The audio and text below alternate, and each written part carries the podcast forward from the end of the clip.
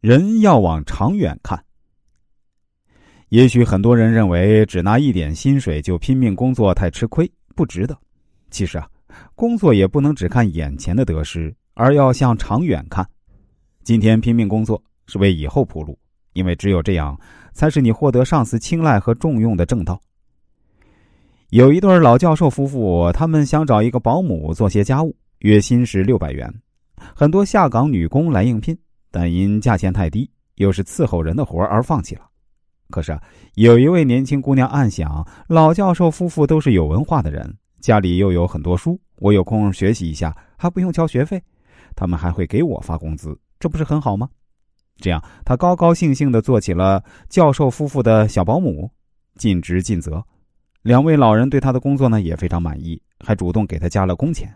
两代人和睦相处，就像一家人一样。两年下来，老教授支持和指导小保姆完成了大专课程，还拿到了文凭。小保姆非常高兴，逢人就说：“是我自己把握住了机遇。当初那么多姐妹应聘这个工作，但她们不做。要说运气啊，也是我自己抓住的。”小保姆的这番话很有道理啊！如果当初大家不嫌工资低，着眼于未来，未必会有他的机会。别人只看到眼前利益，放弃了；他看重的是长远的利益。而不仅仅是工资的高低，这样一来，即使有一天老教授夫妇不再需要保姆，他也完全可以凭借自己的本事再找一份好工作。可见啊，眼光放长远，当机会来临时，才能发现并抓住。如今有很多下岗工人，在再就业的选择中，他们一般计较工资的多少和工种的优劣，殊不知限制他们发展的常常就是这些因素。一个妇人去海边度假，她看到一个渔夫驾着小船靠岸，船里放着一些生龙活虎的大鱼。于是那妇人就夸渔人说：“哎，你的鱼真大，真新鲜啊！你花多长时间捕的这些鱼？”渔夫回答他说：“先生，用不了多长时间，我才驾船出海几个小时而已。”这妇人听了，困惑的问：“那既然你这么善于捕鱼，为什么不多捕一些鱼呢？”渔夫听了，笑着说。我干嘛要补那么多呢？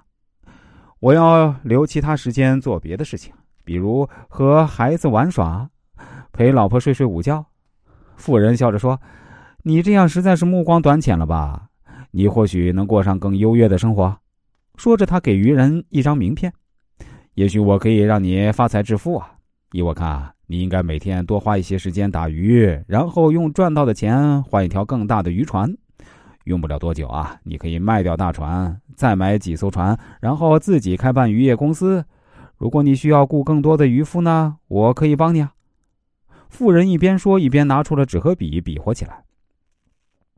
你把鱼出售给中间人，不如直接卖给加工厂，这样你能赚到更多。然后呢，你可以开个罐头厂，这样你就能掌握生产、销售一条线。或许啊，你将会因为生意需要而去更大的城市拓展，而你的事业也将得到更大的扩充。富人等这位贫穷的渔人采纳他的意见，然而渔人却问：“先生，这大概要花多久的时间呢？”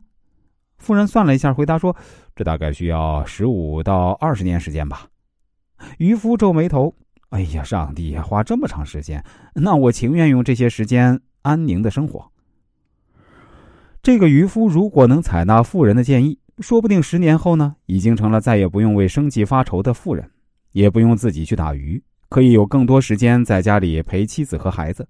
然而可惜的是，他目光太短浅，有年轻怕重，看不到长远的利益。